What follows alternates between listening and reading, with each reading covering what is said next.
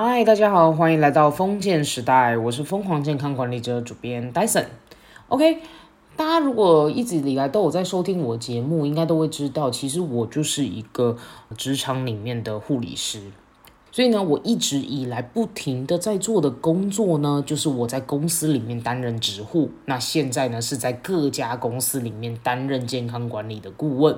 所以我一直的常常需要跟主管沟通跟交涉。为什么呢？因为老板们。要么就是叫我想活动，不然的话就是要我开始针对员工的健康管理，或者是各类疑难杂症不知道该怎么解决的问题，要我们想方设法的去达到员工跟主管之间的平衡点。所以呢，我以前常常需要去发想各类的活动。而且呢，也需要去端上一盘一盘很像花式菜肴的东西，就像是啊，所以呢，我从小吃摊一路气化变到饭店级的大型专案等等的，就是各类型的点子不停不停的一直在筹划跟思考。OK，我讲到这边，大家应该会想说，诶，我前面讲这些要干什么？对的，我就是想要告诉大家，我们健康促进这件事情，它说穿了就是一种对事物整体上面做健康规划的一种改革措施。我自己本身在研究健康促进领域有一段时间，那并且继续进修，我就是想要今天用这一集血淋淋的经验来告诉大家。对，那这也是学员们在问我的问题，因为他们刚好在十月中期的时候，就是有一个机构，他们刚好看到就是我在部落格里面写的一篇文章，那篇文章叫做《创新的健康促进计划灵感从何而来》，那我要告诉你的一个简单窥探而抓住眼球不忘初衷的概念。对，所以他们就在这一篇文章里面看到了一些灵感，让他们觉得我有没有可能在这里面重新找到我对健康促进的那股热情跟创新。所以他们就跟我敲了一记，跟他们做三个小时的健康工作坊，那就是想要做健康促进与创新的主题，然后来一起迸发一些新的灵感。对，那我那一天的话呢，就是把我一些我自己在健康促进方面的经验。以及我自己一直以来在筹划以及跟主管交涉的时候的脑袋盘旋的一些工具，跟他们做了一个分享，然后我觉得哎效果也还不错，所以我就想说，哎，那我今天的话呢，就针对像是这样子的主题，而且我觉得这不见得只是健康促进圈的人需要，只是我等一下会比较用这方面来举例。其实就算是上班族，或者是我们一般常常需要去筹划活动或筹办或交涉的时候，我们其实也可以运用这一点点的一些逻辑，我们其实比较容易真的去跟我们的主管做一个良性的沟通，那甚至把你可以推陈出新的东西，可以跟员工做比较好的去发挥。因为我相信大家，如果是在做专案或者是在提案的时候，其实很常，尤其是在一开始的时候，真的是很常会被主管怎么样各种打枪的。所以在这部分，我今天就来跟大家做一个简单的分享。OK，那借我刚刚的一个小小的前言，应该大家就可以知道，说我就是一个一直不停的在筹划活动，甚至是在筹划点子或筹划健康管理措施的一个小员工。对，那。大家常常学员们啊，或者是员工们啊，就常问我说一件事情，然后说，哎哎，那个老师，你这个点子到底是从哪里想到的？哎，护理师，你怎么能够让那个叉叉叉老板支持你想要做这件事情啊？他说，其实我后来在仔细思考哦，其实我每一件事在做这些筹划呃活动的时候，我是有一些灵感跟环节，专门的再去思考这些脉络的种种这样子。对，那我今天的话会针对我当时在部落格里面这篇文章，给大家多一点体悟。那我一开始要破题的一个很重要观念是什么？我们在策划活动或提案的时候，我们要想到的一个前提。像以健康促进方面来说，其实说穿了，它就是一种对事物进行健康规划的一种措施。所以这个事物本身，它的可以小到它只是一个人，也可以大到它就是一个企业或者是整个台湾。像我们直护自己本身，就是对于企业里面做一些公司的健康管理改善的一些措施。那我们直户本身就是针对企业里面呢来做一些公司内部的健康促进。那针对的方向就是公司里面员工的一些健康管理的报告分析，还有一些健康的问题，我们来做一些可以去实施和改善的措施。所以常常有人会说：“哦，哎呀，我们这些办活动的啊，就是主管支持就 OK 啦，主管报警就对了。”但我必须老实讲哦，如果说我们在做的东西并没有把核心这个部分抓回来的时候，其实会陷入一种我们呢或许 KPI 还蛮好看的，但是最终到后面的时候，我们的健康问题完全没有改善，所以呢核心的理念就怎么样，基本上完全没有抓住。所以这部分我们就要特别的小心，就是并不完全我们在策划出健康促进活动的时候，只在乎的是创新，或者是只在乎的是有没有人来，更需要去在意的是什么？我们有没有符合主轴？有没有符合真正的这种地气的这种概念？对，那也常常有人会提到说，哎，护理师，护理师，我们完全没有预算呢，我们这样子要怎么做？对我必须老实讲。因为我们像我们职护这类的人，我们最基本会被聘请到企业里面来，真的就是因为法规规定，所以我们不得不被企业聘请来做健康管理规划的活动，来做员工的健康管理。基本上，如果我们真的要把一个东西去筹划好，或者是我们真的要筹划出一个好的健康促进的方案，或者是活动，或者是好的提案，基本上必须要环绕的一个很重要点是什么？预算必须考量进去，然后并且呢，我们的规划的那种灵感，我们必须要有一个上限，不能太过天马行空，不然会很容易流于就是老板他不支持你思想，其实没有办法兑现的这种很失望的感觉。对，那也因为说，其实没有任何一个人会为你的思想来做买单呐。你所想的一个一个很创新的点子，或者是你一个一个的企划或提案，其实你在端出来之前，你必须要有一些具体的实行的策略或方法，它才有可能怎么样？不只是纯粹只是一个活动本身，而是能够怎么样去思考到主轴，并且做好活动的设计。优劣的分析，像 SWOT、SWOT，以及预算的考量，还有最后预期会有什么样的效益，这些通通思想过一遍，并且把这个计划和呈现给老板的时候，老板才比较有机会会觉得安心满意，至少不会砸大锅的那种概念。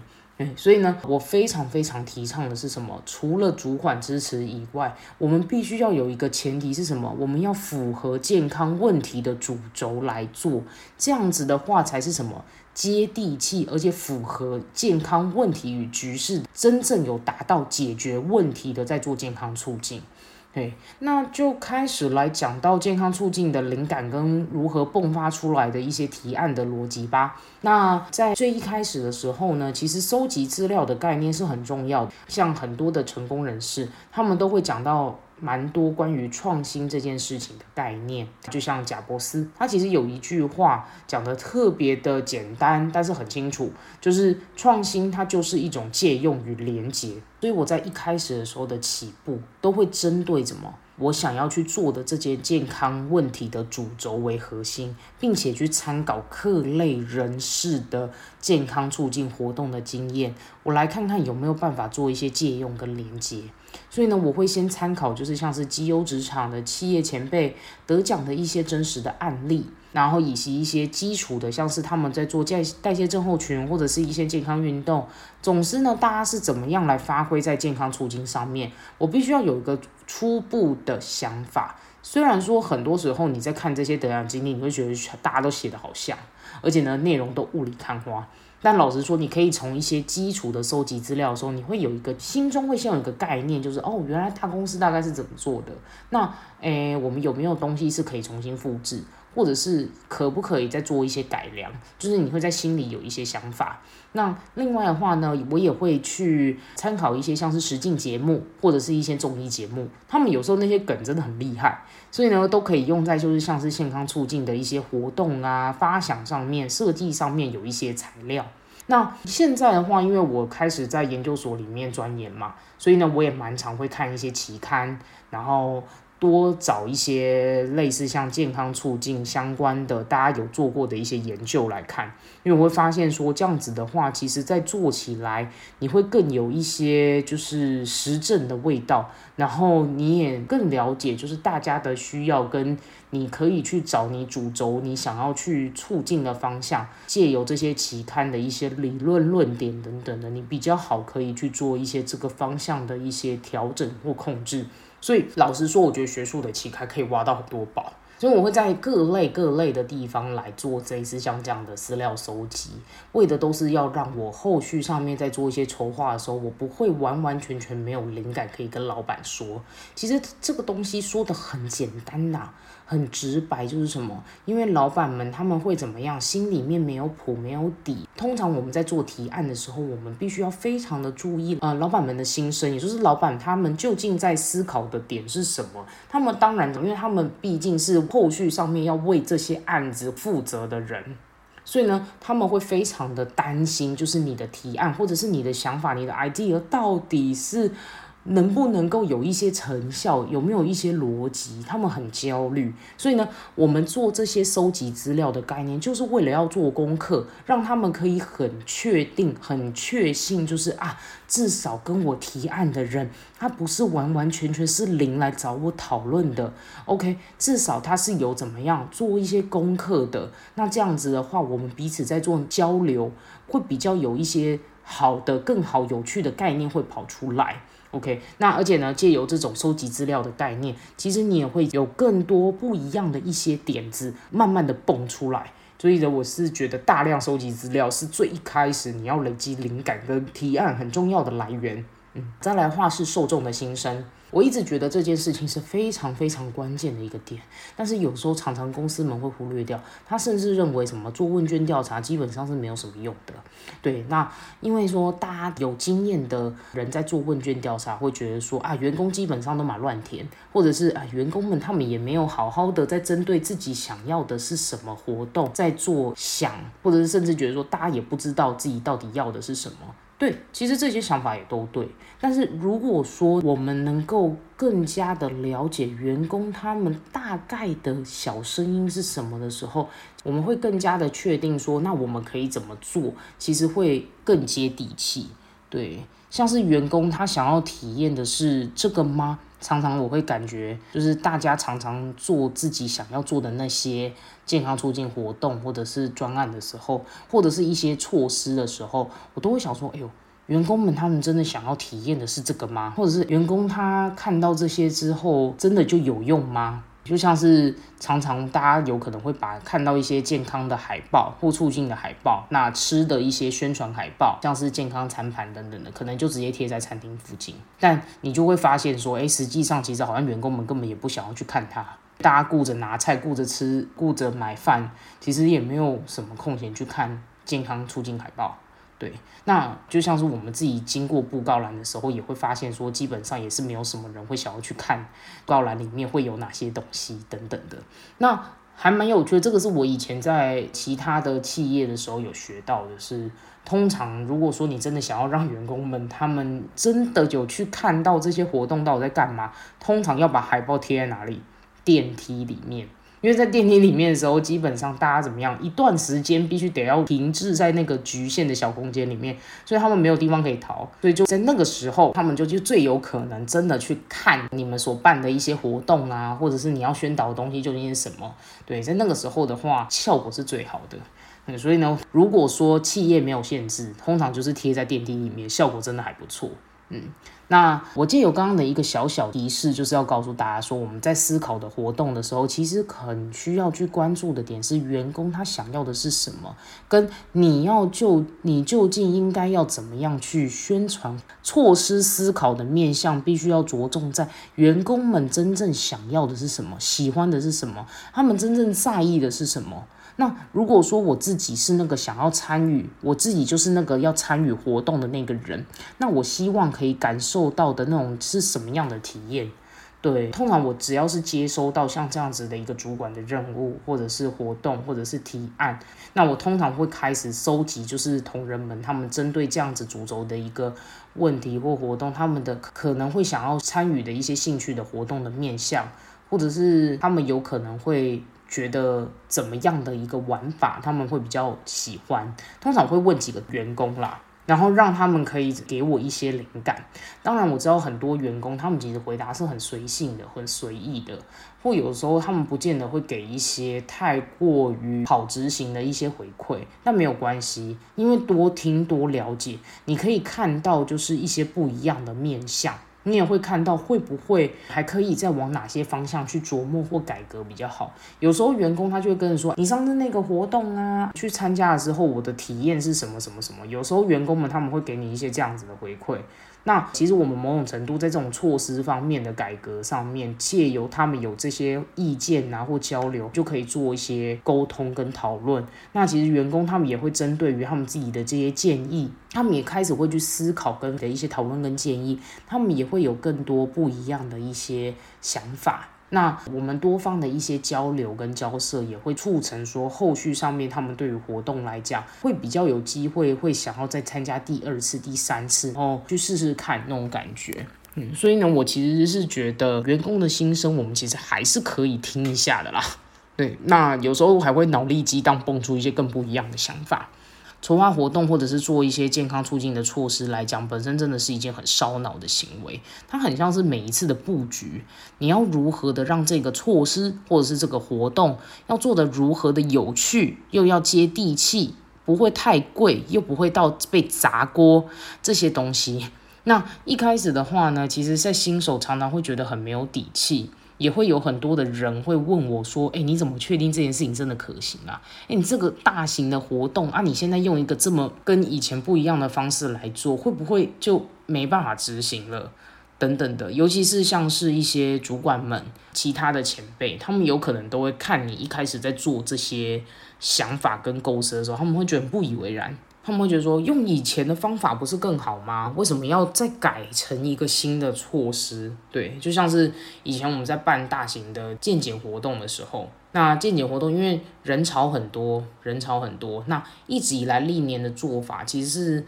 是没有特别做分流。虽然说日期都是那几天定好的，但是大家都没有特别去做分流，或者是呃按时。哪些日期、哪些时间是谁谁可以去里面做健检的时候，大家会有一种逻辑是，大家会一窝蜂、一窝蜂的想要在前几天全部的就大家都去做健检。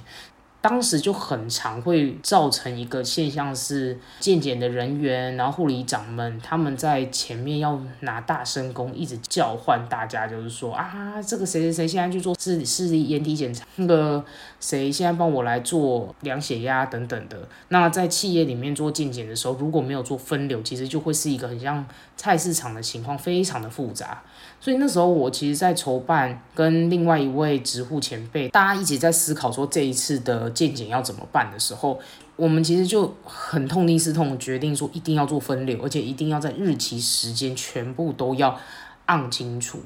那当然，那一次的过程当中，在一开始，因为大家的时间那些的配合班表都被按好了，时间被排好了，其实。大家就会觉得说：“天哪，我是成人呢，然后我还被按大概按好在哪些时段来。”其实一开始的声浪是很多的，但我们后来就是采取一种就是不回应，因为之后他们在当下去做健检的时候，结果要再拿大声公出来，然后大家在那边骂成一片，然后一片混乱。我相信这样子绝对是。不太好看的，所以呢，我们那时候就是采取不回应、不理会，然后大家主管们都说：“天哪，为什么以前做法这样，现在你要改成这样？”就是我们基本上是没有在理的。那也还好，因为那个职护前辈就是也支持我的想法，所以我们后来的话呢，最后我们在真的去运行，就是用分流的方式，然后大家固定好日期的时候，结果哎很顺利，就那几天每一天大家都是顺顺的来。然后照时间规定，没有照时间规定的，我们就要求，我们就请他在旁边等到他时间快到了才轮到他，就这样，就那一天而已，只要首天做这件事情，这件事情就被传开了，所以所有的人开始就都照着那个日期时间到，然后也发现说再也不需要大声公了，因为非常的顺。每个人就这样顺顺的来，就是做每一个健检活动，每一个时间都安排的好好的就去做。对我刚刚举的例子是我在常常在企业里面呢，我们要做员工健检的时候，我们会职户们固定要做巡回健检的时候会遇到一个状况。对，所以所以这是一个小小的案例，在告诉大家说，其实。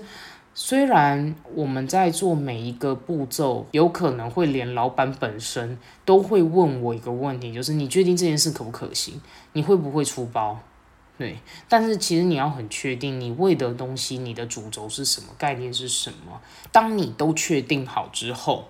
其实实际上那个底气就会存在。嗯，就是我们在施行每一个的规划或者是实战的成功案例里面，其实这件事情要从规划变到去实践。其实我真心的觉得，我们在做每一个的规划活动的时候，我们是有没有机会把活动摊开来，变成一个细小步骤、细小步骤那种决心。当我们把它摊开来的时候，我们就能很合理的去看到每一件事情它有可能的走向或脉络。嗯，怎么说呢？我在要执行的每一个专案以前，包含那时候的我刚刚所提到的，就是巡回见检，对我都会把它拆解成就是各种步骤，包含像是成功目的，我为什么要做，我希望达到效果是什么。另外的话是我要解决什么样的问题。第三个是什么？阶段性的任务，我每一个日勤 on 的时间，我要达到的一个阶段性任务什么？最后一个是什么？活动的步骤，我把活动步骤流程摊开来，就是要。确保就是大致上的日程时间，大概会遇到哪些事件，我大概心里要先有个底。嗯，那也就是在专案行前呢，做好这样子的一个规划，整个结果包含风险评估、活动的可能会发生的一些问题，到最后的时间跟过程，我都做过这些心算跟细节的拆解的时候。我就发现说，就是其实自己对于这些专案也不是那么没有底耶。是很确定说大概会在什么样的时间日期点，我必须要该做到哪些事情，我不会到出包的概念。所以以白话文来解释的时候，就是这种时候也可以，你知道吗？就是自我觉察一下，准备办这个活动，要办这场大型专案的时候，你发现自己的心里其实是有焦虑的，你有点不太确定这件事情要怎么去执行的时候，他就有机会需要被你一一把它拆解开来。你唯独只有把它拆解开来，你才不会有一些破绽是没有注意到的。嗯，所以这种时候，其实团队跟主管们其实有时候也会帮很大的忙。因为我们毕竟有时候想法是有盲点的，那如果说有主管或者是团队的成员们，他们可以一起在你的这些沟通或者是你的活动上面，也可以提出一两个改善的建议或灵感的时候，你其实是可以迸发出一些更好的点子或想法的。所以像我都觉得说，不要认为主管们他们干嘛干嘛干嘛要改我的点子，或者是干嘛干嘛干嘛，我东西想的这么的帅，这么的有趣，为什么别人还要对我这些事情指指点点？其实也不完全这个逻辑，因为当大家都愿意对于这件事情产生很好的建议，或者是给予一些回馈的时候，你才有可能在拆解并且激发出一个更好、更可贵的、一个更有趣的一个专案。所以呢，愿意给予意见的人，我认为都是想要把这件事情真的做好跟做成的人。只是我们在做很多的专案跟筹划的负责人的时候，我们真的要很注意一件事情是。虽然旁边的声音会很多，但是你在拆解的过程中，你自己要有一个很好的滤镜，去判断这些意见跟想法是不是真的适用。那另外的话是，如果说这件事情他们的点子或建议其实是真的还不错的时候，那我们就真的要采纳。对，就像是我刚刚前面是不是有举一个很极端例子，就是渐渐。我们在做巡回见检那一次，然后主管们大家对于分流啊、按时间这件事情，其实有一点怎么样，就是很多疑虑，因为跟历年来的做法不一样。对，但是这个部分的话，我们就要很清楚说，我们的主轴其实当时就是很希望说，不要让大家会在那个当下，然后像蔡奇亚一样，然后大家要画很久，我们才会让每个员工都是按日期、按时间的来，而且呢，只要第一天。第一天我们按表操课。那基本上你后面的人呢，因为看到第一天的人，我们甚至他们不照时间来，我们也不让他做，他们就会怎么样传出去，有点像口碑，有点像这种声浪就会传回去。那最后怎么样？因为你整个事件，你整个都不混乱，你整个都很顺，所以呢，呃，主管们当然就没讲什么了。嗯，我可以很确定一件事情，就是当我们如果说在做一个。大型专案跟布局的时候，我们其实是要非常非常确定我们的主轴跟我们需要去解决的问题，那我们才可以去想方设法的去突破各种的解决方案。我们才能想方设法的去想出各种好的解决方案，是真的能够去解决那个必要性的问题。那这类的时候，就算主管他跟你的想法有一点不一样，你都有机会去突破他的盲点。突破，然后呢，给他他想要的好处，然后呢，彼此之间就可以交流出更好的一个解决的做法。嗯，那我觉得这很多的概念其实也跟平日的累积有关系。对，为什么很多的大神啊，或者是大师级的人物，他们其实都很提倡像是终身学习的概念，其实就是阅读或者是看各类的影集，或者是生活周遭的一些事迹或案例。其实你会发现说，当你一步一步一步，你多看多累积的时候，你会发现到更多的解决方案，或者是不同的一些思想上的概念，会慢慢的在你的心中累积起来。对，那我自己是很提倡大量阅读，对我来说很有用，就是因为它的短期效益虽然看不出来，但是长久以来你可以发现它在思维上面的一个累积，嗯，它会潜移默化的在你的思想上面会有很多的发酵，尤其是像是大型专案。OK，或者是要提案一些点子的时候，你其实会有很多不同的要去解决问题的一些逻辑脉动在里面。那其实很多书本里面，因为案例很多，实际上他们解决过的问题跟一些实例是很多的。那呃，很有趣的点是说，因为我们在做健康促进的时候，其实是很呃很类似像是身心灵成长的一些软性的学问，所以题材其实是非常包罗万象的。在这些书籍方面、期刊、然后研究等等的这些各类领域，透过像这样子平日的一些阅读的累积，它其实它会变成一种你在解决问题的时候的一种养分。因为很多的时候，就是这些专家们，他们已经实践过里面的一些介入计划跟做做法，然后有一些实证的结果，那拿来参考并且改良的时候呢，你就会发现说，哇，其实会有一些你意想不到的结果，还蛮妙的。就是灵感其实是源源不绝的哦，你会发现说很去。就是在思想或提案上面，其实是一种很有趣的跟主管们交流的过程，对啊。那嗯，最后呢，我想要提醒大家的事情，就是在我们筹划活动的时候，其实非常切记的是不要想的太远跟过度乐观，这其实是我以前的一个很大的死穴。所有灵感虽然是源源不绝的，这是很好很棒的。但是如果说你没有压在主轴、跟预算还有可行性这三个概念都很存的时候，其实很容易想得太过远大，但是到最后怎么样？内容把团队们都累倒，对，所以最后反而不切实际。所以这点我其实是从我一位主管的思维中学到的。当时我很常就是会想出一些策划活动，那那个活动都很大，然后很特别，而且也很乐观。嗯，那当时的话呢，我主管他就看了那些活动，他就很很语重心长的语气告诉我说：“啊，这个想法是很特别啦，但是执行起来真的很困难呢。”哎，那也有一些更犀利的主管，他就会回馈我说：“哎，你把事情都想的这么的大，那么的一直线，这是你的点子啊，我为什么要全部都吃下？你要列出 A、B、C、D，让我可以选啊。”哦，我后来在借由这些主管们给我的一些馈赠，我就一直在想，我想说，哇。我都已经想的这么的远了，我都已经想的这么的独特了，但是我还是被打枪成这样，这是不是就代表说，其实中间的这些逻辑到底在哪里？我后来在借由这一次一次一次的被回馈中被打枪，然后打枪中在修正，我突然就觉得天哪，我端出来的这一步一步的作品，都是我自己的呕心沥血。但在别人的他人的眼里看起来，如果你不够接地气，你不够好执行，你不够符合主轴，你不够能够让受众参与，包含主管或员工，基本上你这一切都是没有意义的。所以也就是说，你这一切会因为你没有办法达到前面我所说的那几个关键点，你基本上就是会很至暗难行。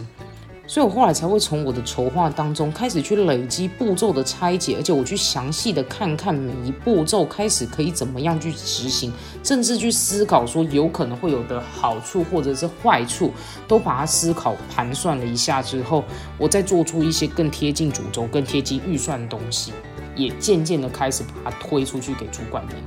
我可以用一个很血流成河的经验啊，告诉大家，其实我们要端出个好菜之前。我们要端出来的菜，主管们他们都只是闻香，但真的要品尝并且端出去给客人，你必须要有 A、B、C 配套方案，并且贴近主轴的设计，那一切才真的有意义。不然你有可能会做到死，想到疯，还没有人想要理你。OK，好，那今天我的分享就到这边。我借我是一个筹划活动专案到提案，然后常常要做措施改善。健康管理的难题解决，在各个企业当中的一些经验跟大家分享。必须老实说，就是主管们他们对于健康管理跟健康促进，其实并不是这么的理解，呃，或者是他们对于本身要去处理的这个解决问题的疑难杂症，也也真的没有到多那么的知道整件事情可以怎么去处理。嗯，所以我们真的在要提案的过程当中，如果真的能够做到做功课，并且了解受众声音，分清楚步骤这些概念，并且在这三个概念当中都符合对重要解决问题的那个核心。才有机会真的做出更接地气，然后更确切的一个解决方案。那我今天的分享就到这边结束喽。如果大家对于我的分享觉得非常的感兴趣，其实我是有一些工具，也有一些蛮多的一些筹划的想法或点子。那欢迎如果有兴趣都可以私讯给我。那另外如果喜欢我今天所讲的内容，欢迎可以给我五星评分。留言支持我的节目，那就让我们一起活出健康任性，累积你的生命超能力。我们下一集再见喽，拜拜。